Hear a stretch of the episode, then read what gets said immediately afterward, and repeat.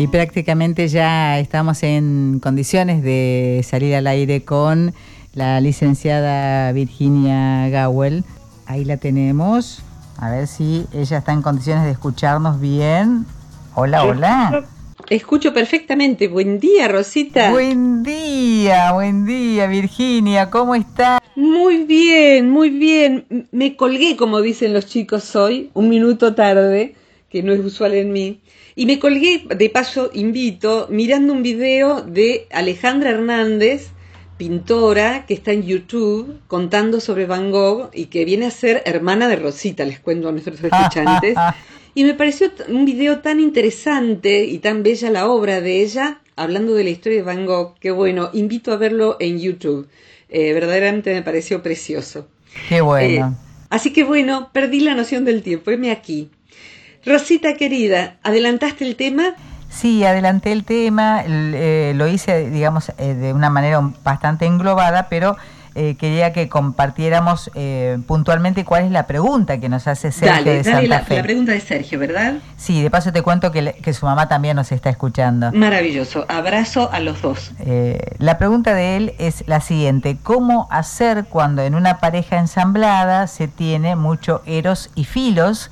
Pero el modo de crianza del hijo de uno afecta mucho al bienestar del otro.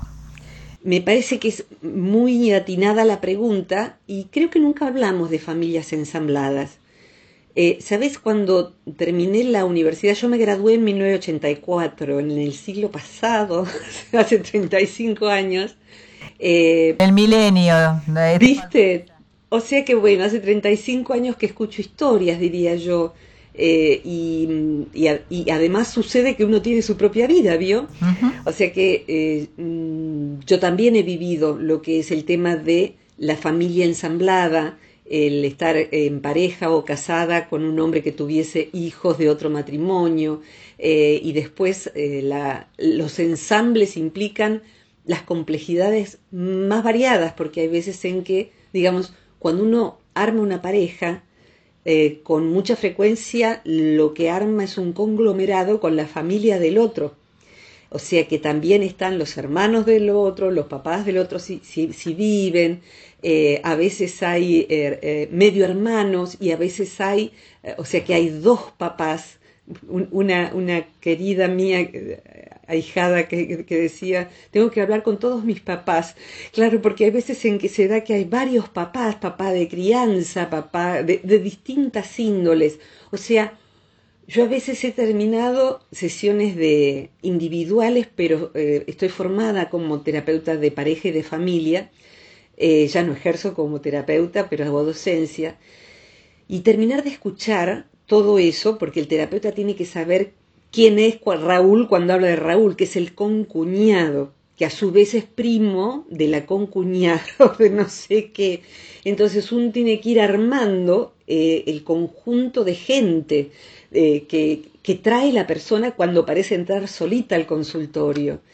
Y cuando hay muchos hijos, eh, eso se multiplica. O sea, cualquiera piense, si es papá, mamá, su vínculo con su hijo, con su hija, y cualquiera, si no es papá, mamá, tiene o ha tenido madre, padre, su vínculo con su papá, con su mamá. Cuando eso se multiplica por dos, por tres, por cinco.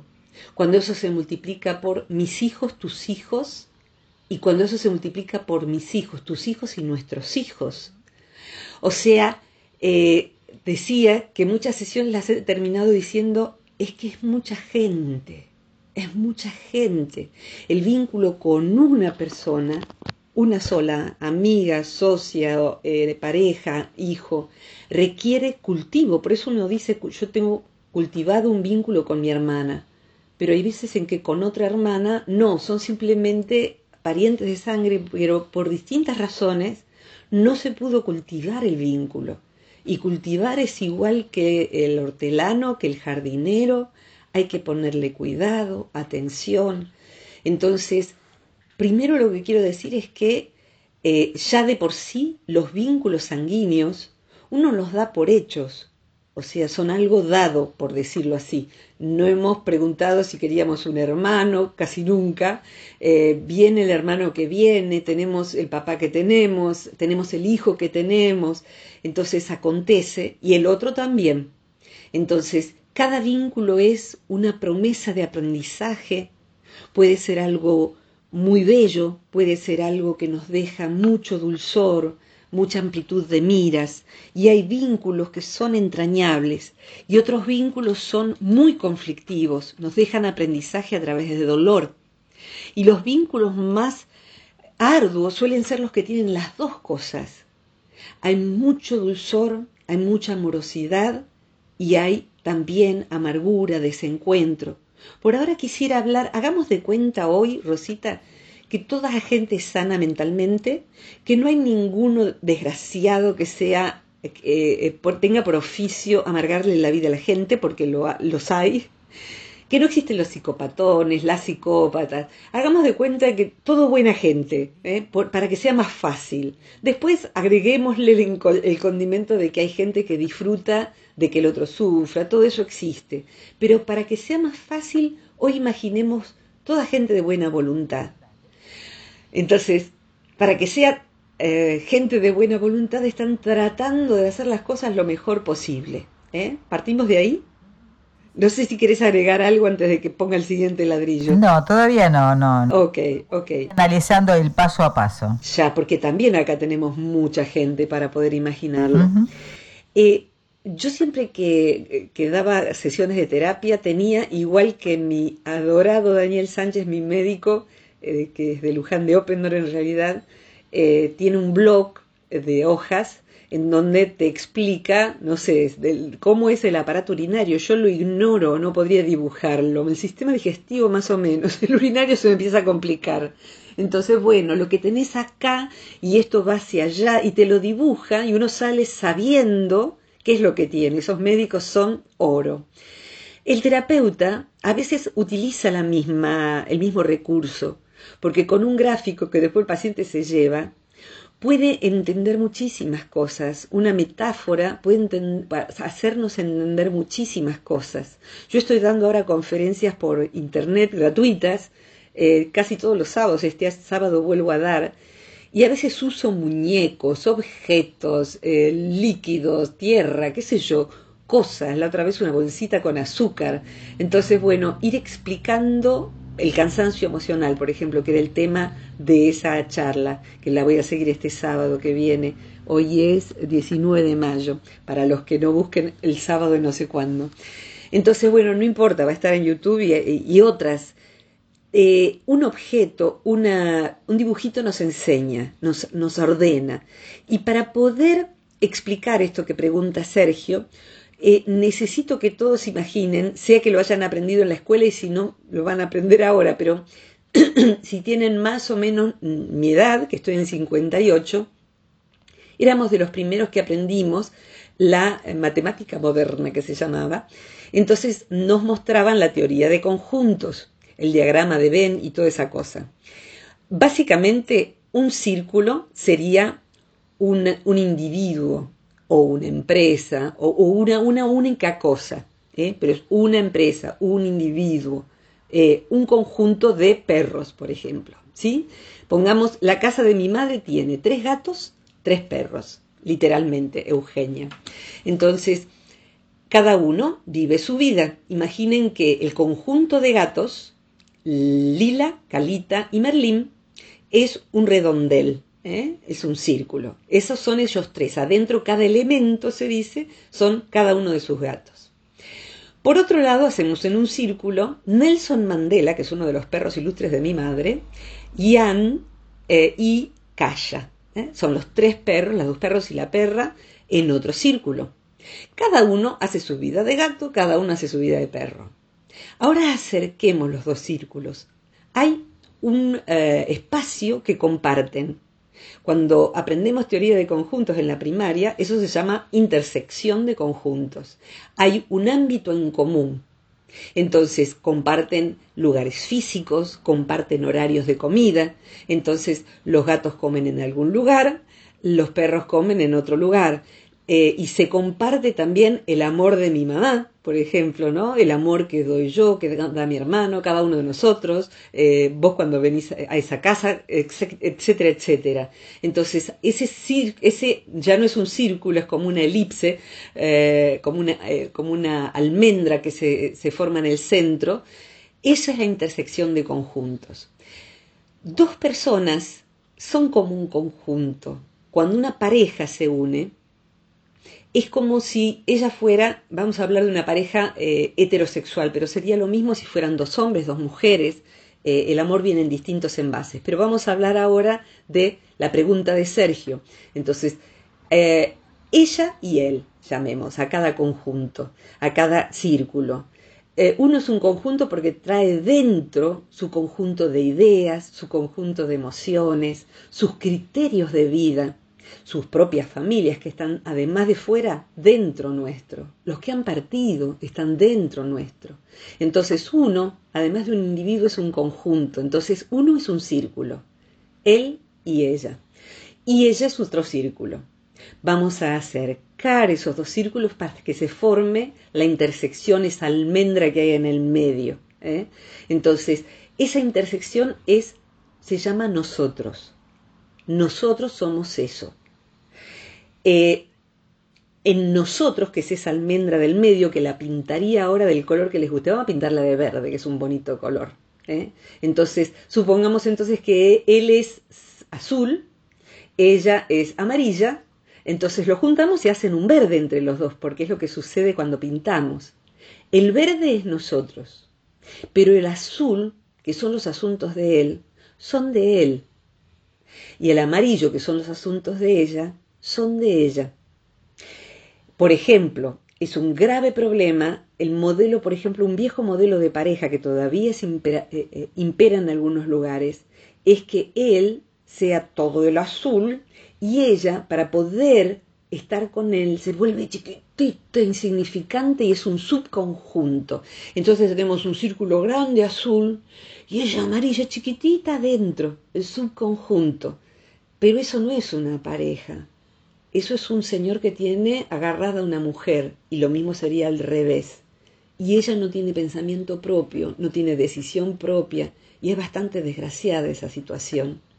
Un hijo nace así, pero a medida que se va diferenciando, va saliéndose del conjunto y va a volverse un círculo propio con del papá y de la mamá y va a tener un nosotros, pero a veces en que para que sea un yo tiene que separarse un poco de la familia y por un rato ni nosotros hay.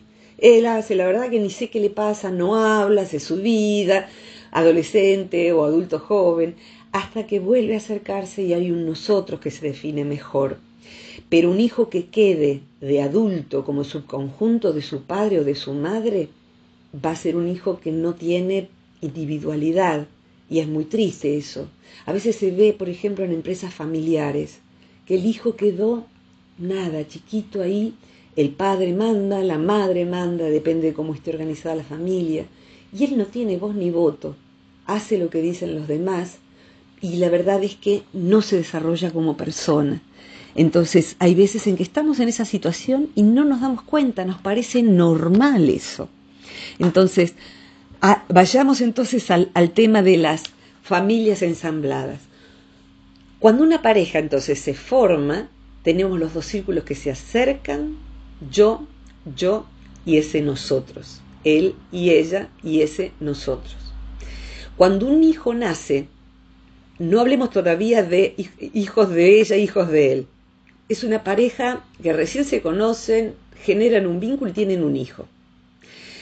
Eh, va a haber ahora otro circulito, pongámoslo más chiquito porque está creciendo, y pongámoslo arriba.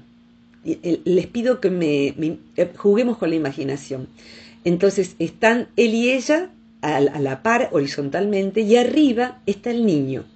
El niño es un círculo que tiene una parte dentro de la almendra. O sea, es yo y mis papás. Yo y mis papás. Tiene una parte que donde no está en, conjunto con nadie, que es yo. Tiene que estar esa parte. El niño cada vez tiene que ir decidiendo, viendo quién es, qué talentos tiene, o sea que no puede ser un subconjunto de su familia, lo es cuando es un bebé, pero se va diferenciando y hay una parte que queda fuera, ¿sí? Entonces tenemos dos círculos grandes que arman esa pareja y un círculo más pequeño que se va haciendo cada vez más grande. Una parte está fuera, cada vez más grande, que es yo, Carlitos, ponele. Ya no hay más Carlitos. Nahuel. Nahuel. Nahuel va creciendo y hay una parte grande, pongamos que sea blanca, y Nahuel blanco es Nahuel y él y sus asuntos, digamos. Y hay una parte que es el Nahuel de papá y mamá, el Nahuel nosotros, nuestra familia.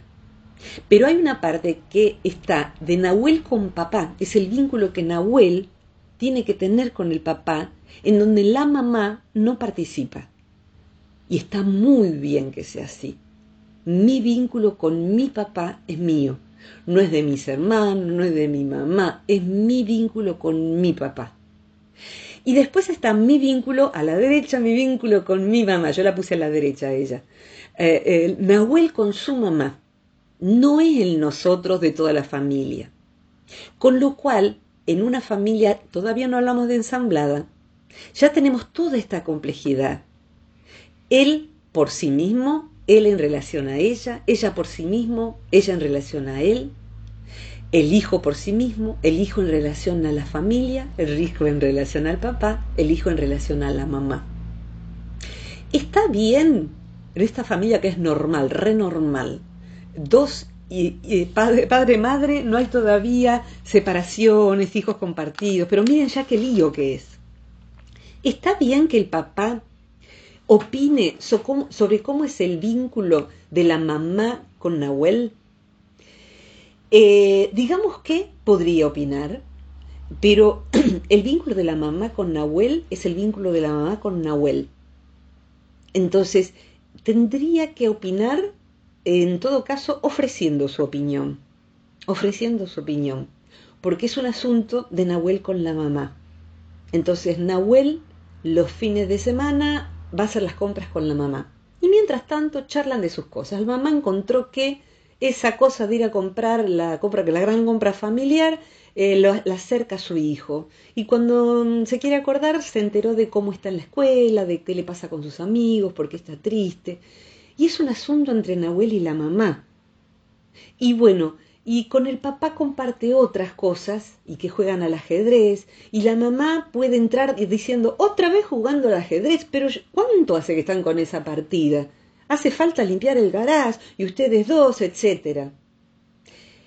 Es muy difícil y requiere inteligencia vincular no meterse a opinar donde uno va a estropear lo que está aconteciendo y donde uno no comprende porque no está adentro y a lo mejor no tiene que entrar y no tiene que opinar.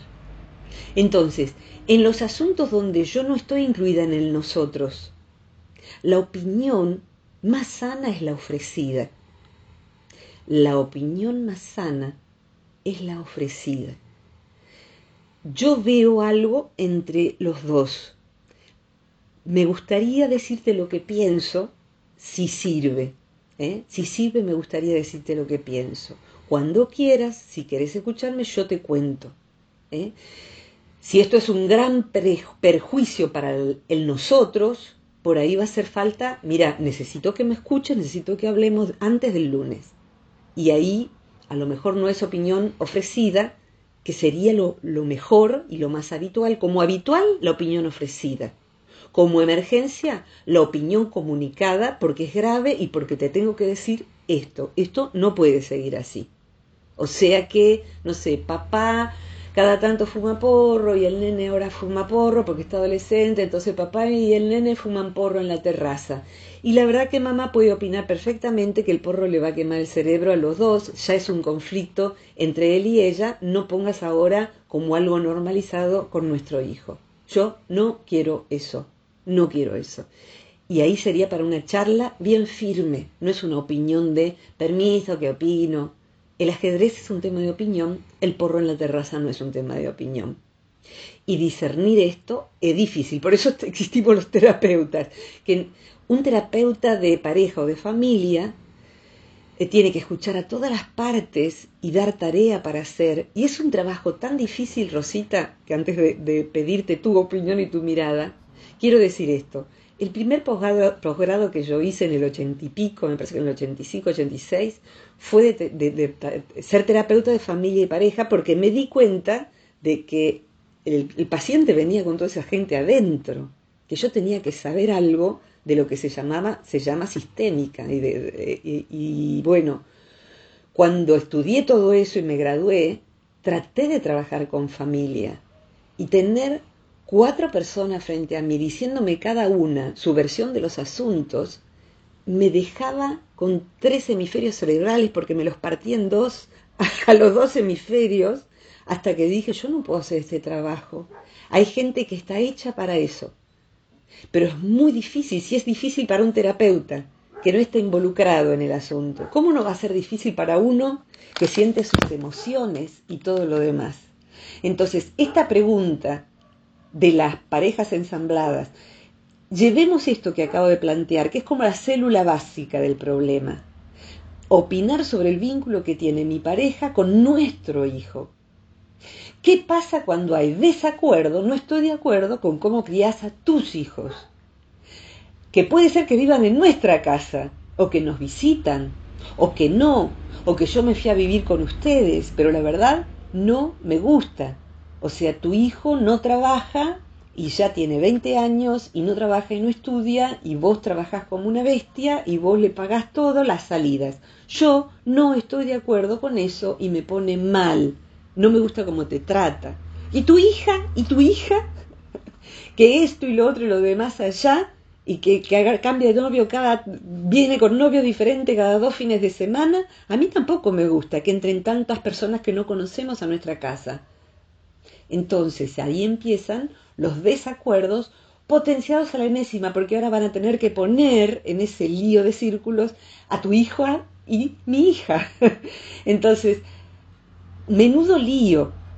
Lo, que haya lío es lo normal, entonces. Tenemos que saber que que haya desacuerdo es lo normal. Entonces hay que ver qué se hace con ese desacuerdo y qué significa acuerdo y desacuerdo que queda para después de la tanda. ¿Me ayudas, Rosita, con todo este lío de gente? Eh, eh, esta es una maraña, eh, Virginia, no, no es tan fácil. para entrar pareciera como que uno entra a devanar, ¿no es cierto? Y después se hace un lío tremendo. Mira, eh, me vienen eh, varias cosas a la mente y, ojalá que, Sergio no, se enoje por lo que voy a preguntar. Pero yo digo, bueno, por un lado está la mirada de cada uno de los integrantes de la pareja, ¿sí? De esta familia ensamblada. Eh, y por otro lado está la mirada de, de los hijos. Es decir, la complejidad de cada uno de, los hijos de esa familia ensamblada. Porque esto me hace acordar a eh, un, caso en que eh, se enfrenta, digamos, una eh, joven a una familia, o sea, fue a conocer a sus hermanas y nunca estuvo de acuerdo con el trato que sus hermanas tenían con su... Con su papá. Exactamente. Y acá vamos a lo que son acuerdos y desacuerdos. Bien. Eh, o sea que cada una de estas personas, que por ahora la ponemos como circulitos, tienen sentimientos en relación a lo que pasa, pero el que quiera remonta alguna columna nuestra sobre proyecciones, hay veces que lo que la persona ve no es lo que está pasando. Son cosas que, que le ha puesto encima a ella. A mí no me gusta la mujer con la que te casaste porque es esto, porque es lo otro, o sea que agranda rasgos de forma, porque los seres humanos no percibimos la realidad como es, la percibimos como somos, no como es, como somos la percibimos. Entonces, ni siquiera estamos hablando de cosas que realmente son en forma pura, por decirlo así, sino que están los sentimientos y deformaciones de cada uno, porque hay emociones en juego, y a veces emociones tan enormes y tan básicas como el sentimiento de abandono, de preferencia. Vos preferís a la hija que tenés con esa mujer porque ha nacido una nueva, que es del nosotros, y conmigo no, ni, siquiera cuando yo era chica nunca me trataste así y ahora le cambias los pañales a la nena. A mí te daba asco, ¿viste? ¿Viste cómo sos, no? Conmigo no fuiste así. Eh, te odio, te odio, te odio. lo diga o no lo diga. Eh, ya todos han apagado la radio, Rosita, así que para los, valientes que han quedado, eh, vayamos a la tanda. La complejidad emocional. ¿Cómo se generan acuerdos? con todo esto y cómo hacer para que no se agarren de los pelos y pueda funcionar. Hay, diría sí, para que se queden. ¿Hay, ¿Hay gente que puede resolver esto? Sí, sí, sí, se puede resolver y hay gente que no y hay gente que no puede generar acuerdos. Así que bueno, vayamos con tu pregunta a eso, porque es así, cada uno tiene eso, su persona, ¿no? Así Me quedo aquí.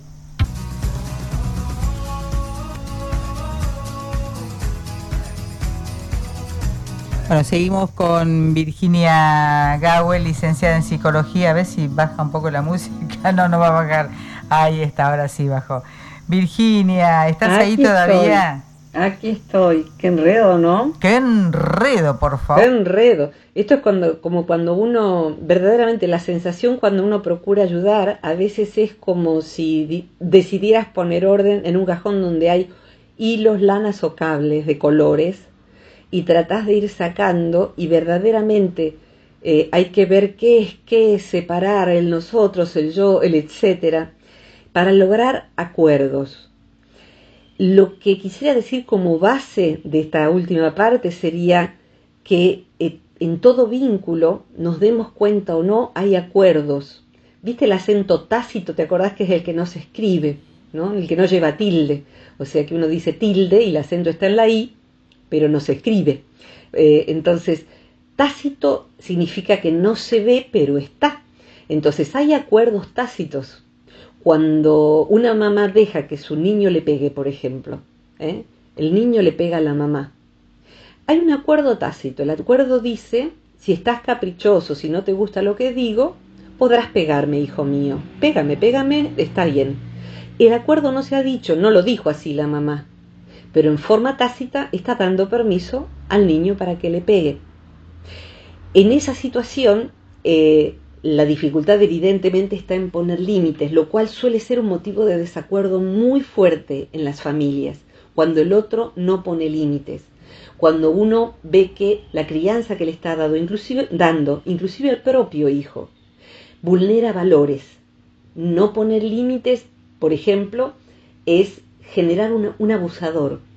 Cuando una persona, pongamos el ejemplo anterior, tiene 20 eh, años, no trabaja, no estudia, estamos generando, porque no quiere además, porque no busca, porque no hace un esfuerzo, estamos generando un hijo abusador. Y hay veces en que uno no lo ve porque está dentro del problema. Entonces, ¿cómo se hace para disentir? Acuerdo y desacuerdo viene de la palabra cordio. Cordio es corazón. Por eso cordial es con el corazón. Recordar es ir a, volver al corazón, es como volver a enlazarse con ese recuerdo, ¿eh? con eso que estaba en el corazón. Recordemos juntos, recordemos a la persona que partió, vayamos al corazón y saquemos de allí eso que hemos sentido y que sentimos por esa persona. Lograr un acuerdo es que tu corazón con el mío, mis valores con los tuyos, los que ambos sentimos, sean tenidos en cuenta si es acuerdos de más de dos, partes, hay que acordar a veces las tres partes. Entonces, alguien puede eh, lograr esos acuerdos y esos acuerdos eh, implican que un desacuerdo ha sido salvado y que ese desacuerdo hace incompatible la vida en común. Y hay vínculos muy entrañables que se disuelven porque no podemos acordar con cómo vivir con cómo administrar el dinero. O sea, se quieren muchísimo, pero se vuelve incompatible con el vínculo eh, el desacuerdo con, por ejemplo, esto, los dos, hijo y padre, enseñándole al hijo cómo fumar porro en la terraza. Bueno, se vuelve incompatible, se va generando una fisura insalvable. entre en esa pareja. Lograr acuerdos significa que sean atendidas las necesidades de las partes, que no se vulneren los valores, y hay veces en que esos desacuerdos hacen incompatible que se preserve el vínculo. Entonces se preserva la familia, si se puede preservar, los dos serán padres de ese hijo, pero no voy a mm, no voy a tolerar ni aceptar esto. O sea que esto queda fuera de todo acuerdo. No lo voy a aceptar. Como uno puede decir, queda fuera de todo acuerdo la infidelidad. No tenemos una pareja abierta. Yo no estoy dispuesto, yo no estoy dispuesta. Entonces queda fuera de todo acuerdo la infidelidad. No hay un tercero en nuestro vínculo. ¿Aceptas eso? Bueno, si aceptas eso, ese es nuestro acuerdo. Nuestro acuerdo es que si aparece un tercero, nos lo decimos y generamos un nuevo acuerdo que es ser amigos o nada. Los acuerdos son entonces que ambos corazones se ponen en la misma sintonía. Y si esa sintonía se rompe, hay que ver si se puede generar un nuevo acuerdo. Hay veces en que, en esta pregunta de Sergio, es inaceptable entonces uno puede, no, digo que sea inaceptable la situación de Sergio. En la, pregunta que hace Sergio podría ser que en esa familia ensamblada uno no tolere cierta cosa. Entonces uno puede decir, en mi casa no. Como tratás a tu mamá en otra parte, es problema de ustedes, pero si vivimos juntos, no. O me voy de la casa, o si vivimos juntos, acá, no. Entonces, eh, otras cosas, otras veces uno a uno no le gusta, supongamos, cómo él resuelve los asuntos con sus hijos. A uno no le gusta, uno no concuerda, pero no es mi asunto. Entonces, cómo él resuelve la economía suya con sus hijos queda fuera de el, el círculo que armamos en él nosotros. Hay un tema que él resuelve con sus hijos, que no es mi asunto, no me incumbe. Entonces yo puedo, eventualmente, con mi pareja, expresar mi desacuerdo, tener una conversación, poder decirle, a mí me duele que ellos te vivan, por ejemplo. A mí me da la impresión de que te viven. En Argentina les cuento, vivir al otro es eh, usarle el dinero, aprovecharse eh, en demasía de la ayuda del otro. Entonces, a mí me daña ver eso. ¿Qué sucede ahí? El asunto de ese papá con esos hijos es entre ellos. Son hijos que no conviven, son hijos que vienen a veces de visita. Entonces, él puede decir, yo comprendo que vos no estés de acuerdo, pero por ahora lo decido así. Entonces, lo que quiero agregar aquí es que uno puede, en cualquier vínculo, convivir, tratarse, afianzar el vínculo, aún en desacuerdo con ciertas cosas. Entonces lo que hay que ver es si el desacuerdo es vital, es vital. Inclusive hay desacuerdos que uno puede plantear y que el otro diga, estoy trabajando sobre eso. Todavía no puedo decir que no, pero estoy trabajando sobre eso. Estoy empezando terapia, por ejemplo. Supongamos el caso hipotético de un hijo que maltrata a la mamá. Bueno, yo no acuerdo con eso, entonces o me voy o esto, por lo menos mientras yo esté, yo este maltrato no lo voy a aceptar. Entonces, podría ser que se haga un impas de acuerdo, o sea, acordando que ella trabaje en terapia, que su hijo la maltrate y que no sabe ponerle límites. Entonces, bueno, vamos a esperar eso. Mientras tanto, yo planteo que no estoy de acuerdo porque está sucediendo frente a mí y yo sufro de que te trate así. Y hay otros desacuerdos en donde vamos a tener que desacordar, no concordar en el punto de vista, pero expresar o no nuestro desacuerdo. Simplemente saber que nosotros no acordamos con eso. Como es un lío de palabras, voy a ahora sacar de familia a decir, supongamos dos hermanos que tienen ideas políticas diferentes, ¿eh? pero que a la hora de actuar actúan parecido. Ven un perro, en, un perro en la calle y los dos pararían para levantar al perro de la autopista. Ven a alguien que necesita algo y los dos correrían en su auxilio. Si un vecino grita que necesita ayuda, los dos irían. Cada uno votaría a un partido diferente. Entonces, simplemente no hablan de política. O cuando hablan, saben que no acuerdan. Y a veces, como no acuerdan, prefieren evitar esa fricción. O sea, como no acordamos en esto, convivamos en ese desacuerdo. O sea, uno puede amar aún en desacuerdo. Y son desacuerdos sobre cosas que no son valores vitales. Entonces, ese desacuerdo uno puede conservarlo. Y en las familias ensambladas hay cosas con las que uno no concuerda en cuanto a lo que es la parte de intersección del círculo entre él y su hijo, entre ella y su hijo. Uno puede expresar el desacuerdo, uno puede expresar inclusive el límite. Mientras yo esté, no.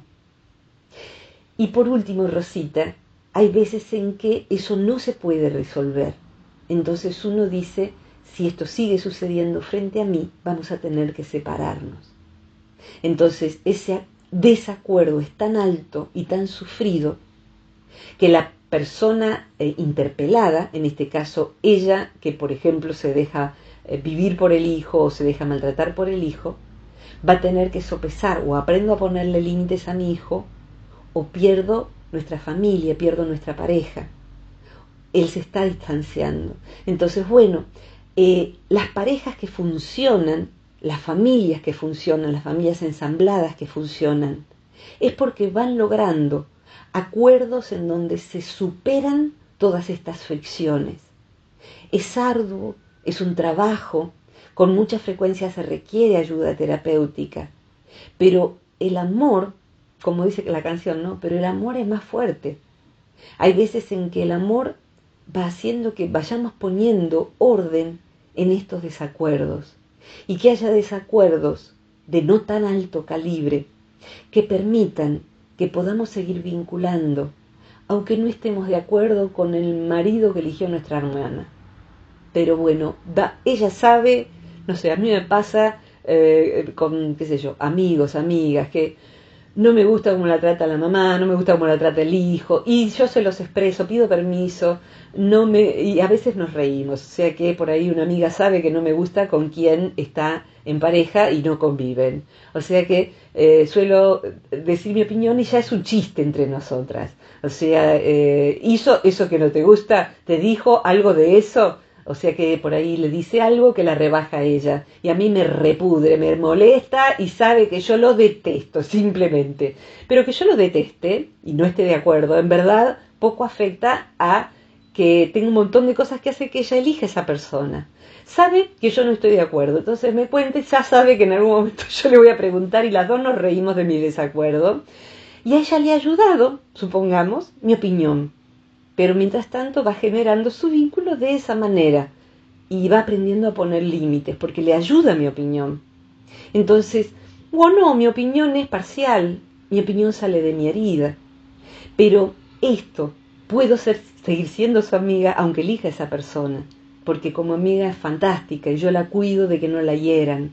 Entonces, esto, expresar nuestro no acuerdo, nuestro desacuerdo, puede ser útil, a veces es bueno, es una buena medida no opinar. Es una buena pregunta. Yo ayer le pregunté a mi terapeuta si estaba bueno que yo opinara acerca de un punto en la que no acuerdo con una amiga. Y analizamos juntos la situación y juntas vimos que era mejor no expresarlo porque no es mi tema.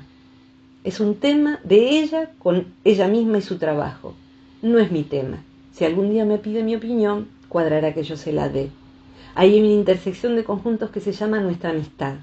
Y esto es ella y su trabajo, el tiempo que le dedica a su trabajo. Entonces yo no puedo opinar sobre cómo ella hace su trabajo, pero puedo decir, por ejemplo, yo te extraño, porque bueno, no le queda tiempo para nuestra amistad. Entonces yo puedo decir lo que yo siento, yo te extraño. Y no me cabe decir, Vos le dedicas demasiado tiempo a tu trabajo, esto debe ser tu ego que te ha hecho claro, ahora que tenés un puesto en tal lugar, no existimos más los amigos. Ese reproche no cuadra, porque ella y su trabajo son su asunto. Pero sí cuadra decir, te extraño, extraño nuestras charlas. ¿Se nota la diferencia? Sé que es un tema recontra difícil, Sergio, lo siento, sé que es para, como ven, es para terapia, pero por lo menos poder eh, dar esta manito de para escuchar varias veces, dibujen lo que les expliqué para que sea más gráfico, lo que sean menos visuales. Rosita, ¿me ayudas a cerrar la columna? Sí, simplemente que a mí me gustaría eh, eh, decirlo así en forma generalizada, ¿no? Eso de ponerse de acuerdo en un principio cuando vos vas a este, conformar esta familia ensamblada, de que cada uno pueda este, expresar su parecer. Creo que podría ser un buen punto de, de unión. Puede ser un buen punto de unión y también la sabiduría, que es algo que uno desarrolla con ayuda y de grande en general.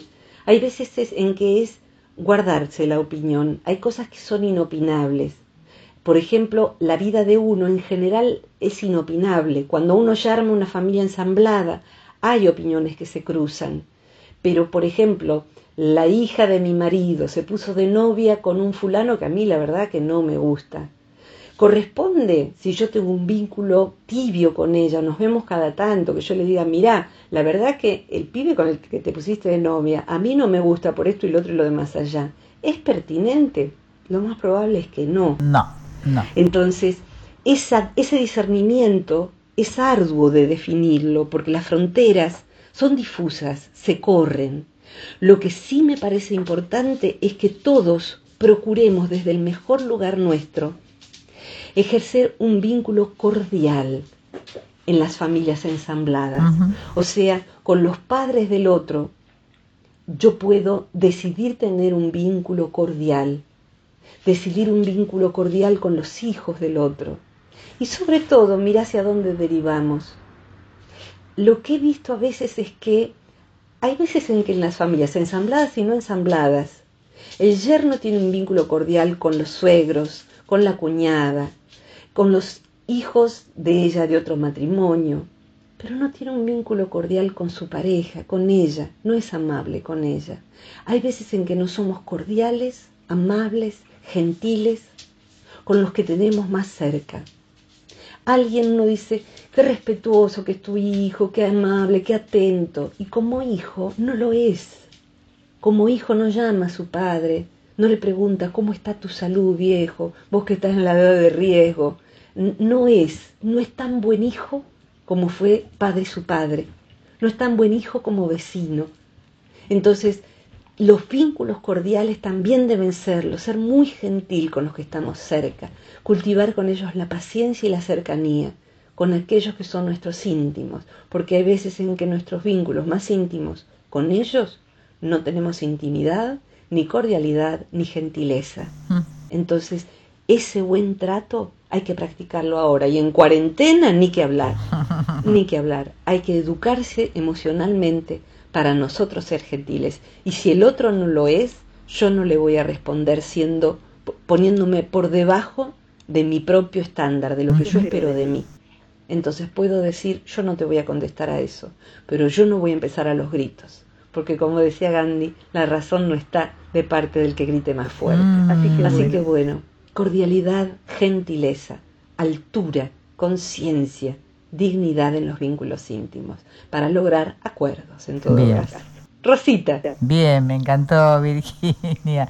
Caramba, qué tema. Me encantó. Bueno, eh, antes de, cerrar, quiero invitar a aquellos que todavía no se hayan comunicado o que no se hayan animado en la línea para dejar mensajes y postular o proponer algún tema. Es el más 549 2323 526497. Perfectísimo, son bienvenidos los temas. Gracias Sergio por plantear el tuyo y como, ven algo muy personal que es el dolor de esta persona, este escuchante. Eh, en general lleva lo universal porque levante la mano quien no está inscripto en algún vínculo con algo que hemos hablado hoy, que hayamos hablado hoy. Creo que lo muy personal se vuelve universal. Todos tenemos dolores de los no acuerdos. Y por favor, todos estamos con las emociones perturbadas porque hay algo tan grande como una pandemia, les cuento a los del futuro.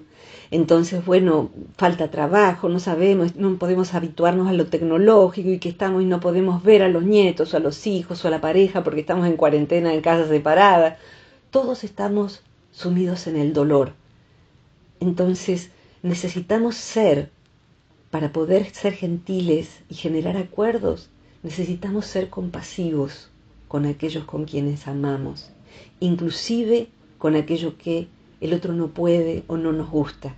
Ser recíprocamente compasivos nos lleva a la gentileza. Escuchar al otro, preguntarle en vez de juzgarlo, preguntarle, ¿qué sentís cuando tu hijo te maltrata? ¿Qué es lo que te pasa? Yo quiero saber lo que sentís, saber si te duele, si te enoja. Quiero escucharte. Es una conversación diferente, ¿verdad? Que juzgar, que opinar. Preguntarle al otro. Así que bueno, vínculo gentil. Acá este, Sergio ya hizo los gráficos, dijo que fue muy esclarecedor. Bueno, muy bien, tarea para el hogar. Ya Sergio estaba del otro lado porque yo le avisé que íbamos a, contestar a, su, a, contestar un poquito, porque como es esto es un seminario, la verdad, que no daré sobre familias ensambladas, es demasiado. ¿eh? Seria agradece tu, tu hermosa charla. Gracias por, gracias por tu pregunta, Sergio, y gracias a todos los que vinieron escuchando hasta aquí un tema que es complejo y que traté de simplificarlo lo más posible. Los que quieran volver a escucharlo, esta columna seguro que es subida la semana que viene.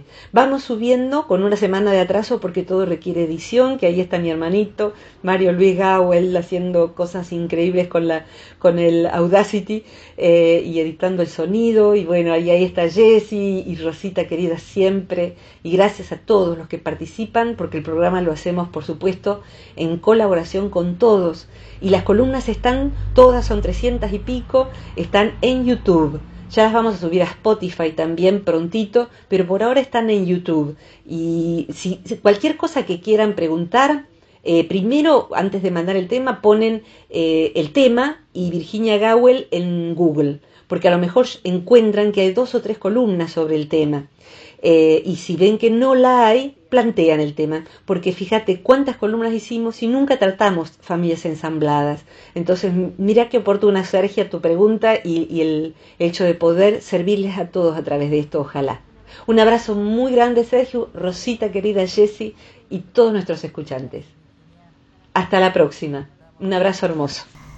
Virginia Gawel, licenciada en psicología, hablando sobre un tema realmente muy, muy complejo que es el tratamiento interno, ¿no es cierto?, de una familia ensamblada y sobre todo fundamentalmente con este, los hijos, los tuyos, los míos y los nuestros. Gracias Celia, gracias Sergio.